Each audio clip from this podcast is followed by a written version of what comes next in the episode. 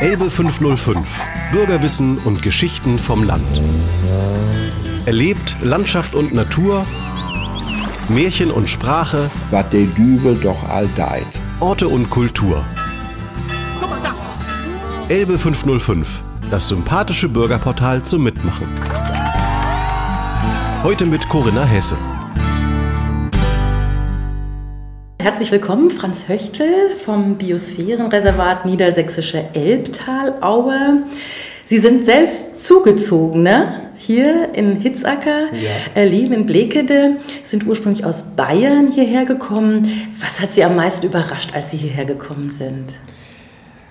Also als sehr stark überrascht hat mich natürlich, wenn man aus Bayern kommt und ich habe ja auch lange in Baden-Württemberg gelebt. Ich habe in Baden-Württemberg studiert, in Stuttgart, eh, an der Universität Hohenheim, Agrarbiologie, war dann 13 Jahre als Wissenschaftler und Dozent im Bereich der Landespflege an der Universität Freiburg äh, tätig und äh, komme, wie schon gesagt, selbst aus Bayern, also aus Süddeutschland. Dort ist man vielfach, äh, nicht überall, aber in, in weiten Teilen natürlich sehr hügelige oder bergige Landschaften gewohnt. Und was mich am allermeisten überrascht hat, ich bin ja jetzt seit äh, neun Jahren in Niedersachsen. Das ist natürlich schon der, die Landschaftsform, die ist viel flacher.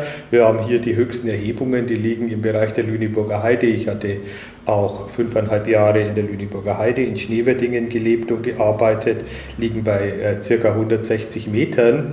Im Vergleich, der Hausberg von Freiburg ist 1200 Meter hoch. Also da können Sie sich schon vorstellen, dass das natürlich eine Sache ist, die, die einem, die sehr augenscheinlich ist und die einem natürlich ganz, ganz stark überrascht und an die man sich auch erst gewöhnen muss. Wenn man hier nach Hitzacker kommt, ist allerdings überraschend der Berg. Das ist richtig. Wir haben ja hier den Weinberg und äh, das wiederum, äh, das musste ich aber dann erstmal kennenlernen im Laufe der Jahre, dass es auch natürlich selbst in Norddeutschland äh, auch durchaus hügelige Gegenden gibt. Das ist ja eine eiszeitlich geprägte Landschaft, Altmoränen, dann nördlich der Elbe Jungmoränen, dass es also gar nicht so flach ist, wie es manchmal erscheint. Und es ist tatsächlich so, dass ich rein gefühlsmäßig mich in den Teilen, die tatsächlich äh, auch Hügel aufweisen, kleinere Berge wie hier in Hitzacker oder auch äh, in den Elbhöhen, jetzt zwischen ähm, Hitzacker und Blekede alleine mein Nachhauseweg oder, oder Arbeitsweg führt, ähm, täglich durch eine sehr äh, reliefierte Landschaft. Und dass ich mich da tatsächlich dann auch äh, innerlich dann doch ganz gut fühle. Ich glaube, weil es letztlich mein inneres Auge, das natürlich auf eine andere Landschaft hin geprägt ist, daran erinnert. Und das finde ich auch ganz interessant. Ich komme selber aus der nördlichen Oberpfalz, also jetzt eine Landschaft, in die auch so flach hügelig, so 400, 500 Meter hoch, aber alles natürlich von einer, von einer höheren äh, Meereshöhe ausgehend betrachtet. Ähm, darauf auf so ein Bild, äh, das trage ich in mir, das, so sehe ich auch meine Heimat, wo ich herkomme und das finde ich teilweise hier wieder und ich denke, das hat sehr stark äh, geholfen und dazu beigetragen, dass ich mich hier auch sehr wohlfühle inzwischen. Wie schon gesagt, das war am Anfang ähm, gewöhnungsbedürftig, aber inzwischen ähm, ist es sehr gut und äh, ich und wir fühlen uns hier sehr gut aufgehoben. Die Elbe hat ja das Leben der Menschen extrem geprägt, ist ja klar, ein riesiger Fluss. Äh, auch mit Hochwasser und allem, was dazugehört. Eigentlich mussten die Menschen ihren Lebensraum der Elbe irgendwie ja abtrotzen ne? und bis heute eigentlich immer ihr Leben so einstellen auf diesen Fluss. Wie hat das die Menschen geprägt und auch die Landschaft? Also, wie es die Menschen letztlich geprägt hat, das wage ich jetzt äh, nicht äh, darzustellen. Da müsste man sich vermutlich tatsächlich auch mit Menschen unterhalten, die hier schon viel länger leben. Äh, sicherlich hat es die Menschen insofern geprägt, dass es eine, eine, anstrengende Tätigkeit natürlich war, die immer sehr viel äh, körperliche auch Anstrengung erfordert hat. Also ich denke jetzt zum Beispiel, wenn man jetzt bestimmte Landschaftsteile hier im äh, Biosphärenreservat betrachtet, die sehr, sehr stark eigentlich auch diese jahrhundertelanges Bemühen des Menschen nachzeichnen oder erkennen lassen, eben einer doch sehr schwierigen Landschaft, also einer Landschaft, die über lange Zeit auch sehr nass sein kann, eben äh, das Nötige zum Leben abzutrotzen, dann wird schon deutlich, dass äh, das einerseits sicherlich sich auf den Menschen auswirken muss, aber dass die Spuren in der Landschaft, die das natürlich ähm, erfordert hat, dass die sehr deutlich sind und, und von denen man ablesen kann, dass das sicherlich mit sehr großen Mühen verbunden war. Worauf ich abhebe, das ist die Marschhufenlandschaft zwischen Blekede und Hohnsdorf wo man also wirklich sieht, die wurde so im 12., 13. Jahrhundert durch holländische Siedler, die man ganz bewusst hier auch in das Gebiet geholt hat, urbar gemacht. Also das war ja eine sehr nasse, eine sehr sumpfige, eine sehr, sehr feuchte Gegend. Und äh, indem man Gräben gezogen hat, indem man den Aushub der Gräben zwischen den Gräben aufgeschüttet hat, damit eben so hügelige Beetstrukturen in der Landschaft entstanden sind, viele, viele Kilometer lang, schmal und da wird dann schon deutlich, wie anstrengend das war. Alleine auch, wenn man dann an den Deichbau denkt, der ja äh, durch die Menschen hier über Jahrhunderte äh, vollzogen wurde. Die Deiche mussten auch durch die Menschen gepflegt werden. Ähm, das war natürlich äh, sicherlich eine sehr aufwendige, sehr mühevolle Arbeit und natürlich verbunden immer wieder auch, da findet man ja auch die Spuren in der Landschaft mit Deichbrüchen verbunden, viele, man kann das sehr gut ablesen, dass man eben auch äh, die Häuser eben auf Warften gebaut hat, um eben ähm, aus dem Überschwemmungsbereich ein Stück weit heraus zu sein. Also dass man sich hier wirklich mit einer, in so einer Art semi-aquatischen Landschaft befindet, wo eben an ganz vielen Punkten in der Landschaft deutlich wird, wie der Mensch versucht hat, gegen diese Naturgewalten anzugehen, wie er trotzdem versucht hat, der Landschaft das zum Überleben Notwendige abzuringen, aber auch, äh, wo ganz klar wird, welche Gefahren von äh, dem Wasser, von dem Fluss eben auch ausgehen und wie eben der Mensch ähm, versucht hat, äh, mit diesen Gefahren zu leben, sich ein Stück weit zu schützen und sich eben auch ein Stück weit anzupassen. Hm. Ich glaube, die Idee in den Biosphärenreservaten ist ja auch äh, nicht nur gegen die Natur sozusagen anzugehen, sondern wirklich mit der Natur zu leben. Was müsste sich Ihrer äh, Meinung nach vielleicht weiterentwickeln, um dieses Miteinander von Natur und menschlicher Nutzung noch zu verbessern? Ja, also ein Stück weit auf alle Fälle, glaube ich, gehört dazu sehr viel Offenheit dazu. Also, dass man vielleicht auch mal von äh, herkömmlichen Überlegungen, traditionellen Erwägungen, äh, auch diese Ansicht vielleicht, das haben wir schon immer so gemacht und äh, so muss es auch bleiben, dass man vielleicht auch mal wie schon, es ist ja auch so, viele überkommene Dinge, die sind ja deshalb auch nicht falsch, sondern vieles hat sich ja auch bewährt aus der Tradition heraus, aber dass man vielleicht äh, nicht in einem rein traditionalistischen Denken verhaften bleibt, sondern dass man seinen Horizont öffnet. Und ich denke, das ist auch wirklich ganz stark äh, der Gedanke von Biosphärenreservaten, auch wenn es darum geht, nachhaltig zu denken, dass man den Horizont weitet, mal guckt, welche Perspektiven gibt es noch, ist das, was ich denke, das alleinzig, alleinig selig machende und wahre, oder äh, macht es Sinn, sich mal wirklich auf andere Gedanken, auf andere Menschen, äh, im Sinne von Nachhaltigkeit, die ja äh, alleine schon, dieser Begriff beinhaltet ja schon vier Aspekte, Ökonomie, äh, Soziales, Kulturelles und auch Ökologisches, dass man eben versucht, integrativer zu denken, ähm, über den Tellerrand, über seinen eigenen Horizont äh, hinauszuschauen und sich ganz stark löst von Meinungen, die man vielleicht persönlich schon immer so gehabt hat und sich einfach mal äh, überlegt, ja, vielleicht gibt es eben auch noch andere Wahrheiten und Realitäten, äh, die sich lohnen, dass man darüber nachdenkt, dass man mit anderen Leuten darüber diskutiert und aus diesem Diskurs heraus ähm, ja, das Bestmögliche für die Gesellschaft, für einen selber, aber natürlich auch für die Landschaft, in der man lebt, herauszuholen und herauszufiltern. Die Landschaft, die hier entstanden ist, ist ja eine sehr vielfältige Landschaft auch. Äh, Sie haben die Marschen äh, schon erwähnt. Was sind für Sie noch so die weiteren Attraktionen hier im Gebiet, wo man sagt, Mensch, das ist wirklich was Außergewöhnliches, was es woanders vielleicht nicht so zu entdecken gibt?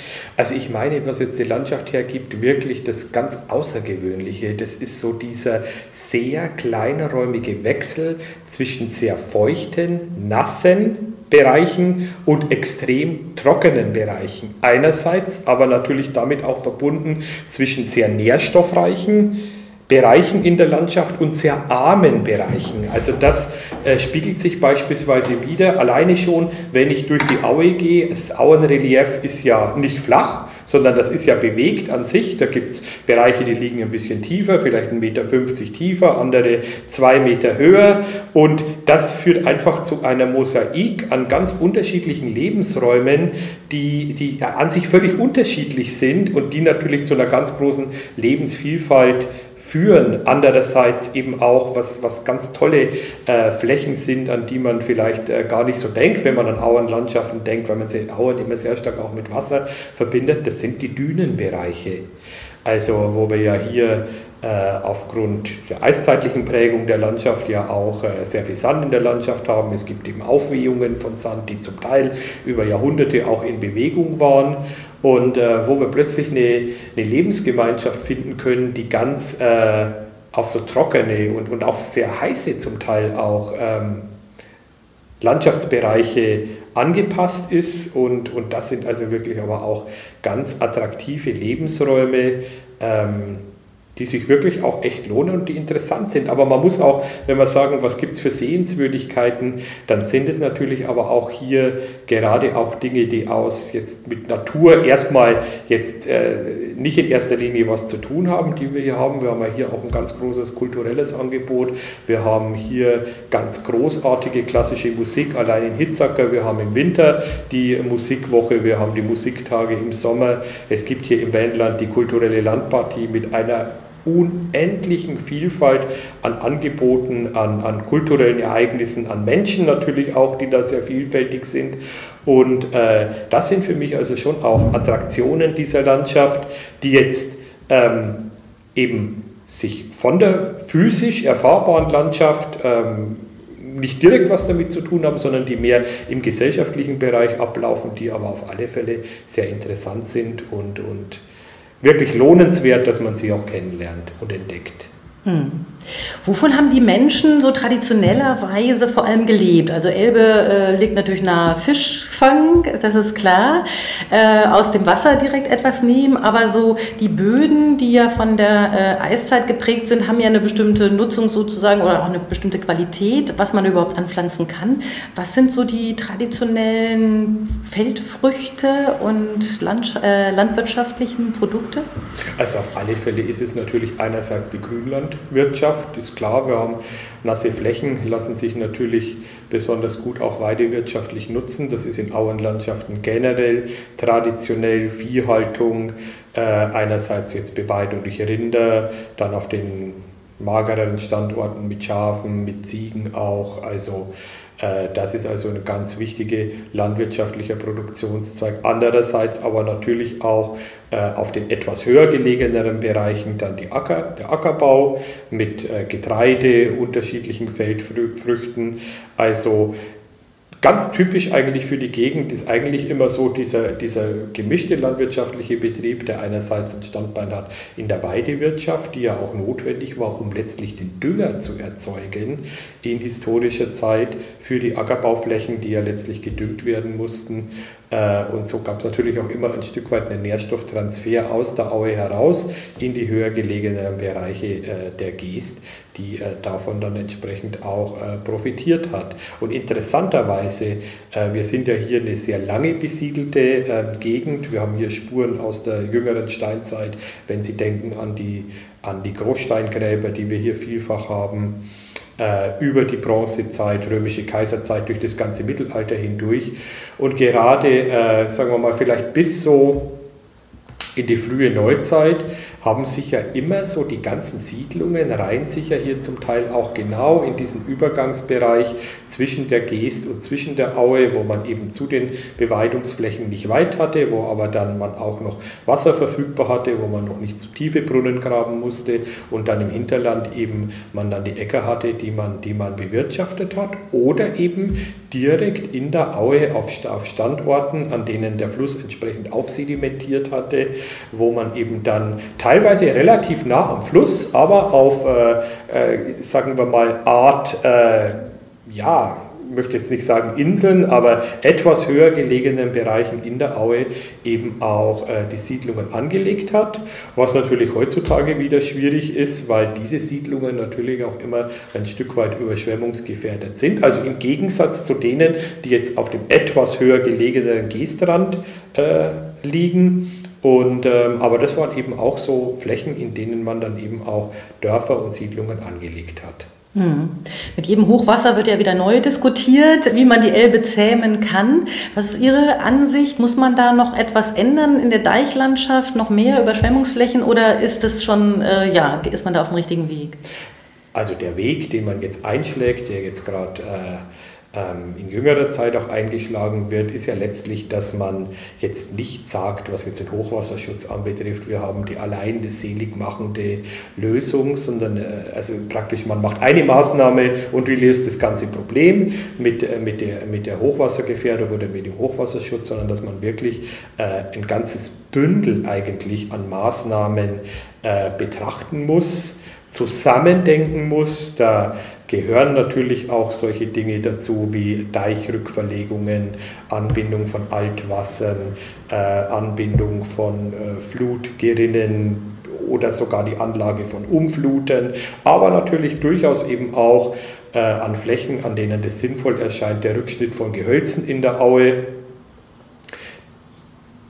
Das ist also einfach mal, um nur ein paar Beispiele zu nennen, so ein ganzes so ein ganzer Strauß von, von, von, von Ansätzen, der zusammen überlegt werden muss äh, im Sinne eines nachhaltigen, zukunftsorientierten Hochwasserschutzes. Deicherhöhungen gehören natürlich auch ein Stück weit ähm, äh, dazu. Aber es ist wirklich so, dass man, wenn es auf dieses Thema hinausläuft, dass man da wirklich ganz viele verschiedene Maßnahmen parallel denken muss und dass man sich auch von einer ganz rein regionalen Lösung äh, loslösen muss und wirklich auch die Elbe im ganzen Einzugsgebiet, das ja in Tschechien, kann man sagen in Österreich, teilweise in Nordostbayern umfasst, also die äußersten Teile von Nordostbayern, äh, dass man wirklich dieses ganze Einzugsgebiet der Elbe zusammendenkt, bis hin auch zu Maßnahmen in der Landwirtschaft. Man muss sich ja mal überlegen, äh, viele äh, unendliche Quadratkilometer in unserer Landschaft werden landwirtschaftlich genutzt. Man muss sich überlegen,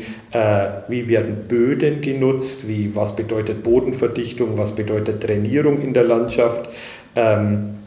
Das führt natürlich immer dazu, dass das Wasser auch aus der Landschaft abgeführt wird, vielleicht sehr schnell abläuft und dann sich halt irgendwann in den Flüssen sammelt und dort zu Hochwasserproblemen führt. Also was ich damit sagen will, es gibt eben Maßnahmen, die ich direkt am Fluss durchführen kann. Deicherhöhung, Deichrückverlegung, Umfluter, was auch immer. Aber eben ich muss die ganze Landschaft, die letztlich zum Einzugsgebiet des Flusses gehört, Versiegelungsproblematik, Bodenverdichtung in der Landschaft, Trainierung von landwirtschaftlichen Flächen. Das muss ich natürlich alles mitdenken, wenn man letztlich wirklich einen nachhaltigen Hochwasserschutz erreichen möchte. Hm.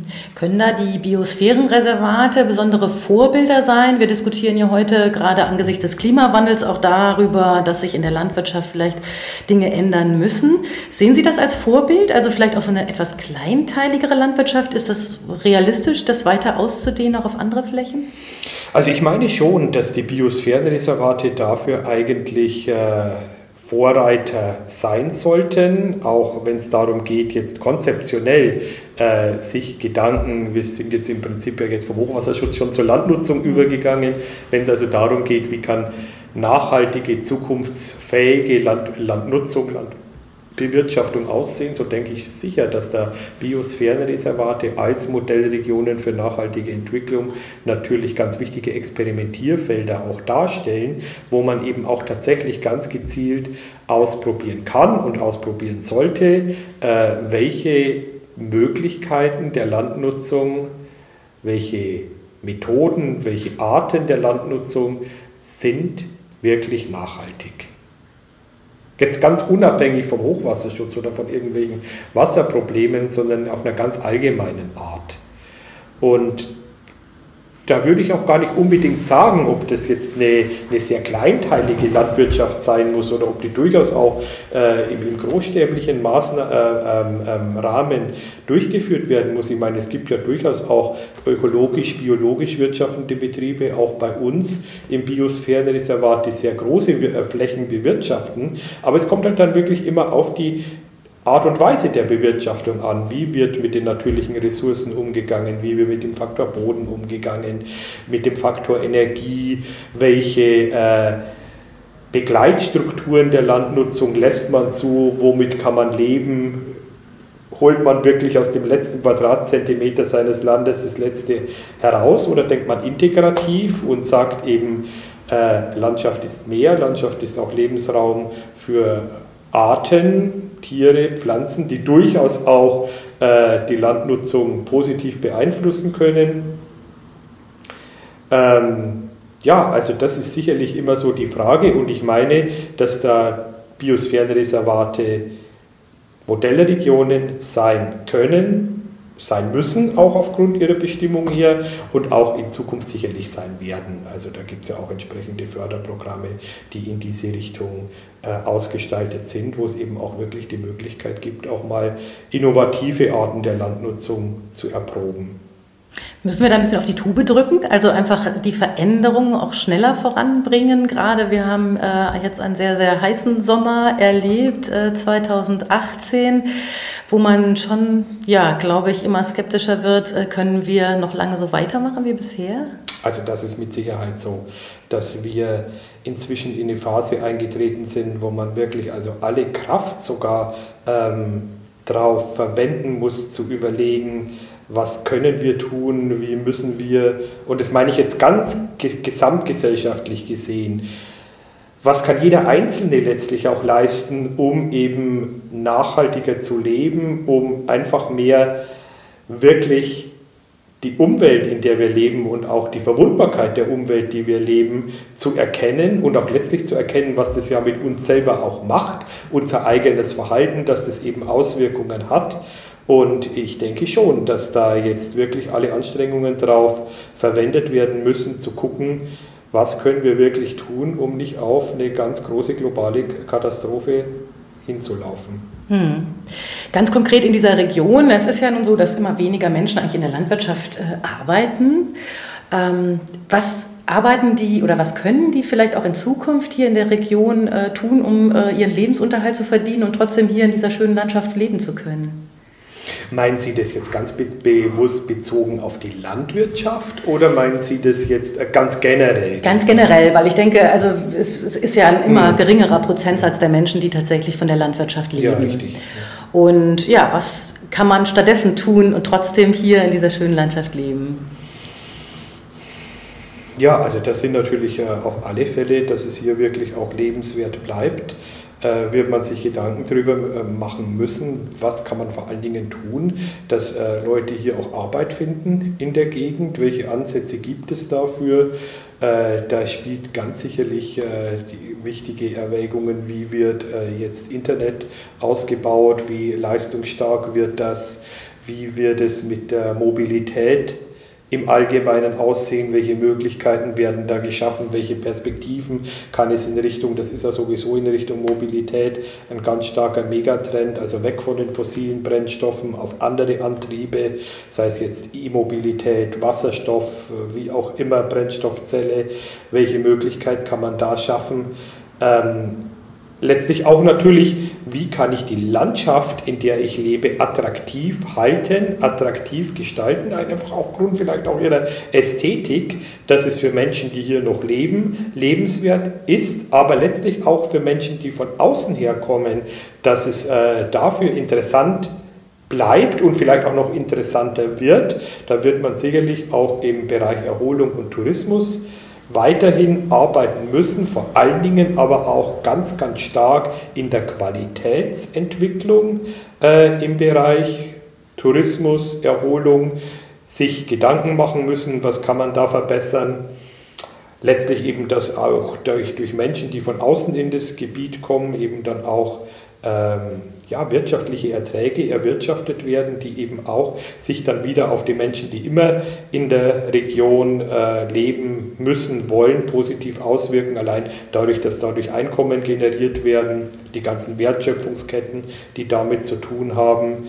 Also ich denke schon, also letztlich wird man gucken müssen, man, man wird vielleicht in diese Gegend natürlich nie so viele Menschen bekommen, wie jetzt engeren Speckgürtel von Hamburg, der großen Städte, äh, München und so weiter.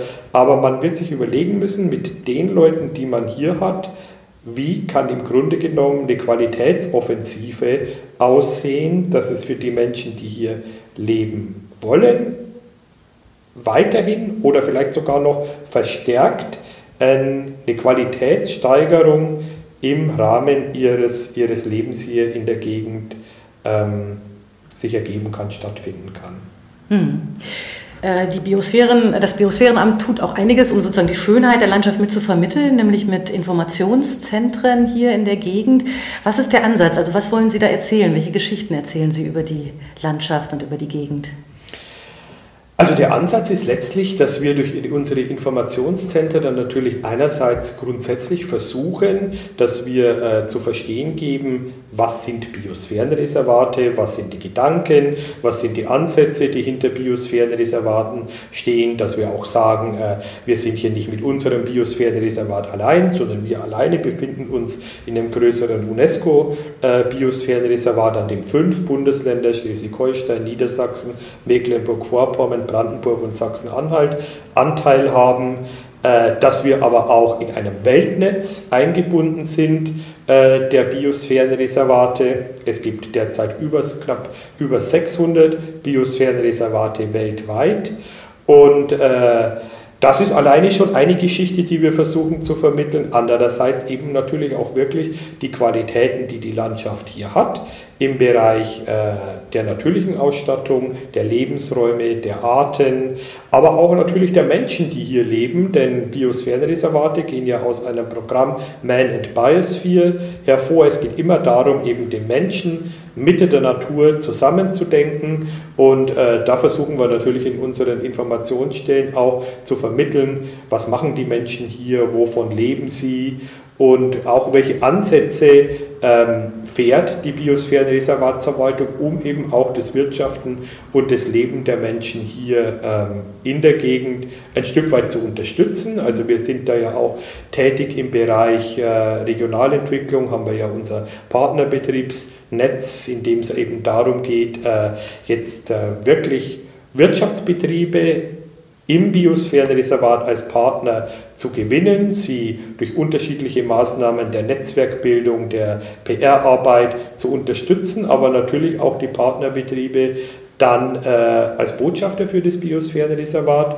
zu gewinnen. Und letztlich hinter jedem Partnerbetrieb ähm, steckt ja eine, eine Zertifizierungsmethodik, die wir anwenden, die auf Nachhaltigkeit ausgerichtet ist und im Grunde genommen jeder Betrieb, der sich dann als Partnerbetrieb bezeichnet, der kann damit signalisieren, ich bin ein nachhaltig wirtschaftender Betrieb, der von einer Biosphärenreservatsverwaltung äh, letztlich als solcher zertifiziert wurde, mit Kriterien, die aber bundesweit gültig sind, die sich jetzt nicht die Biosphärenreservat Niedersächsische Elbtalaue gedacht, ausgedacht hat, sondern die aus dem Kontext der Biosphärenreservate äh, zusammen mit anderen Einrichtungen entwickelt wurden, die sich über Jahr, lange Jahre bewährt haben und auf deren Grundlage man eben dann dann, wenn man so eine Zertifizierung durchlaufen hat, signalisieren kann, also ich bin ein Betrieb, der wirklich, äh, was jetzt Nachhaltigkeit anbetrifft, sehr zukunftsfähig aufgestellt ist.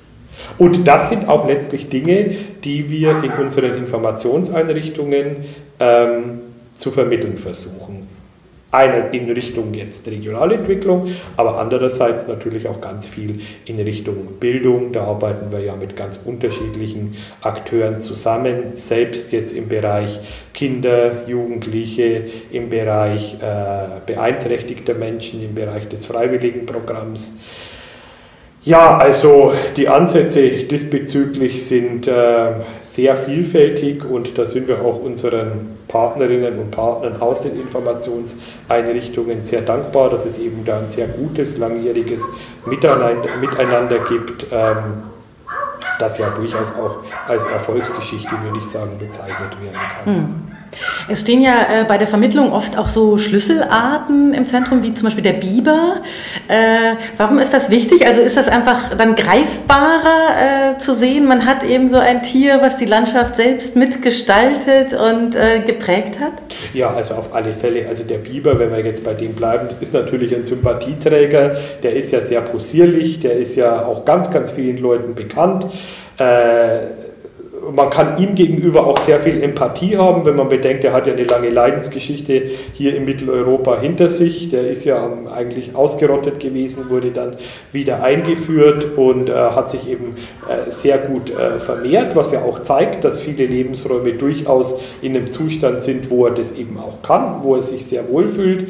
Und äh, also sehr viele Menschen mögen den Biber letztlich auch. Also von daher eignet er sich natürlich auch als äh, Sympathieträger für ein Großschutzgebiet. Aber andererseits ist es natürlich auch so, wenn man tatsächlich ganz effektiv äh, sich bemüht, diese Art äh, zu fördern, zu schützen, dann deckt man ja damit auch äh, ganz, ganz viele andere Arten ab, die letztlich im Kielwasser dieser Art äh, mitschwimmen, mitleben, möchte man sagen. Und das ist ja immer so diese diese Schirmartenkonzept, wo man eben sagt, wenn ich ganz, ganz bestimmte Arten äh, mich darum bemühe, sie zu schützen, sie zu fördern, dann schütze ich automatisch ein ganz, ganz großes Spektrum an anderen Tier- und Pflanzenarten äh, einfach auch mit ab und äh, mit und deshalb äh, deckt der Biber natürlich da auch wirklich ein ganz breites Feld ab. Einerseits eben äh, in Bezug, dass er ja ein, ein, ganz nettes Tier ist, das viele mögen und, und, und positiv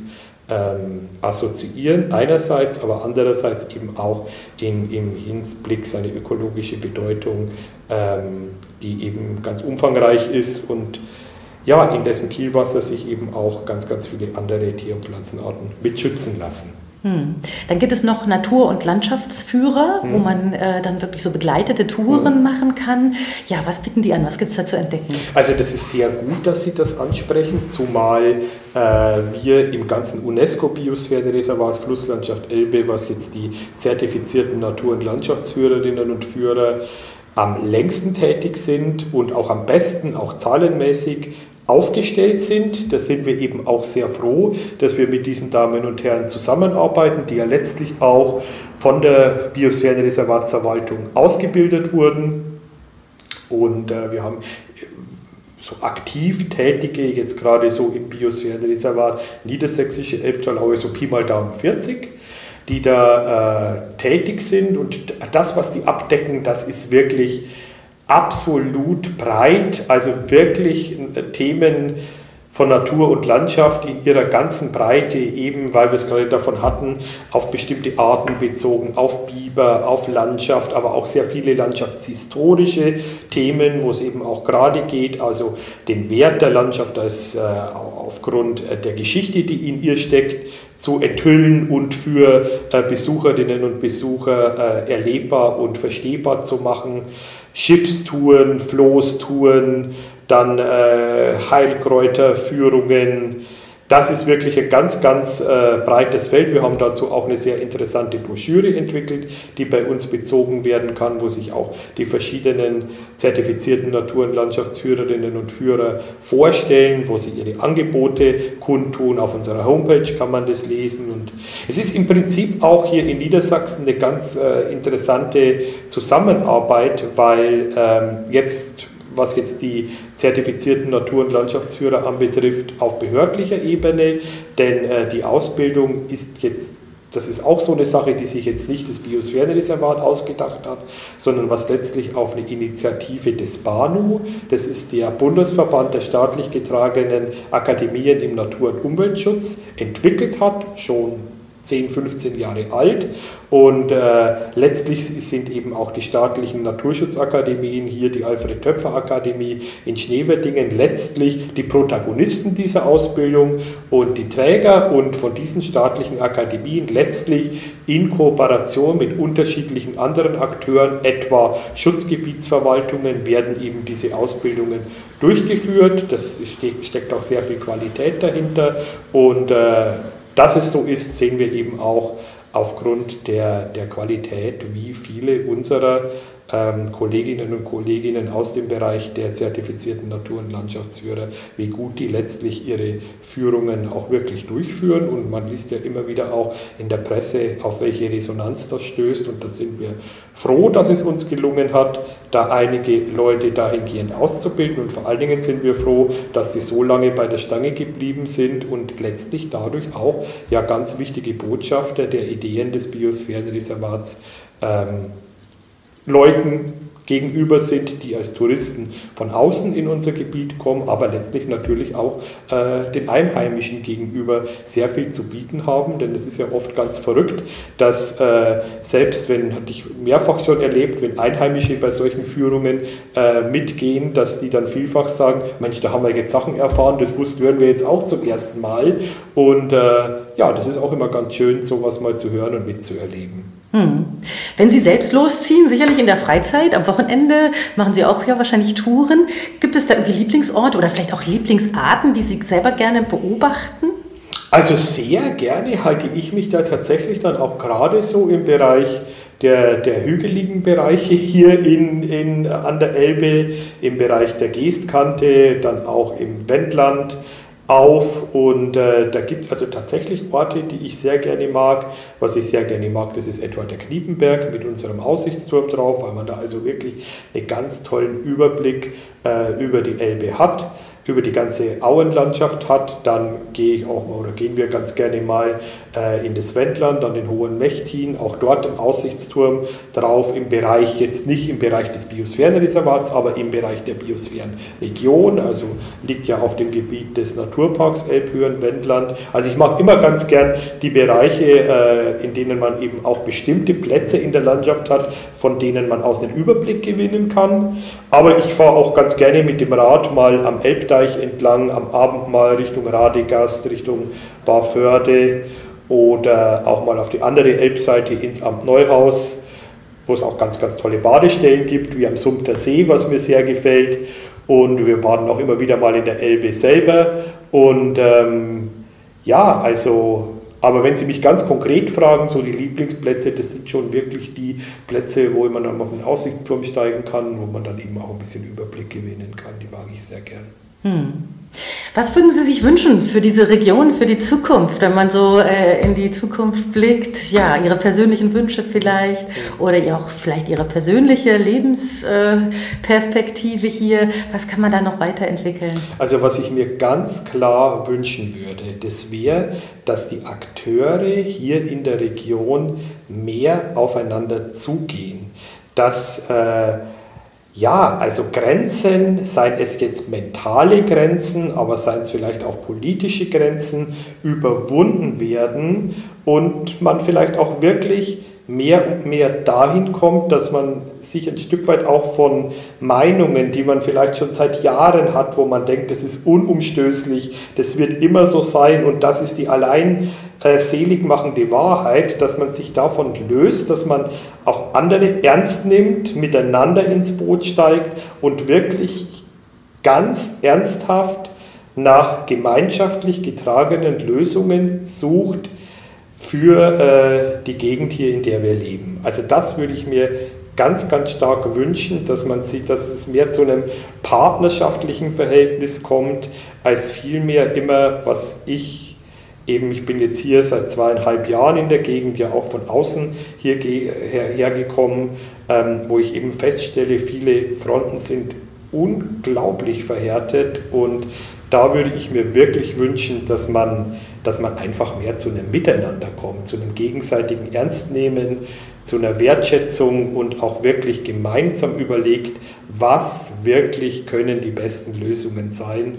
Und ähm, ja, dieses, dieses gemeinsame Ringen und dieses gemeinsam etwas voranbringen in gegenseitiger äh, Wertschätzung, das glaube ich ist was, wo man wirklich dann arbeiten muss und wo ich mir aber durchaus vorstellen könnte, dass man da auch ähm, einiges damit erreichen kann und vor allen Dingen eben auch, dass man vielleicht nicht auf Dinge schielt, die für eine bestimmte Landschaft möglicherweise nie erreicht werden und vor dem Hintergrund die Potenziale und die Möglichkeiten, die diese Landschaft eigentlich schon bietet, gar nicht wirklich wahrnimmt und gar nicht wirklich sieht und sich gar nicht intensiv darüber Gedanken macht, macht was mache ich eigentlich mit dem, was ich habe, in optimaler Weise.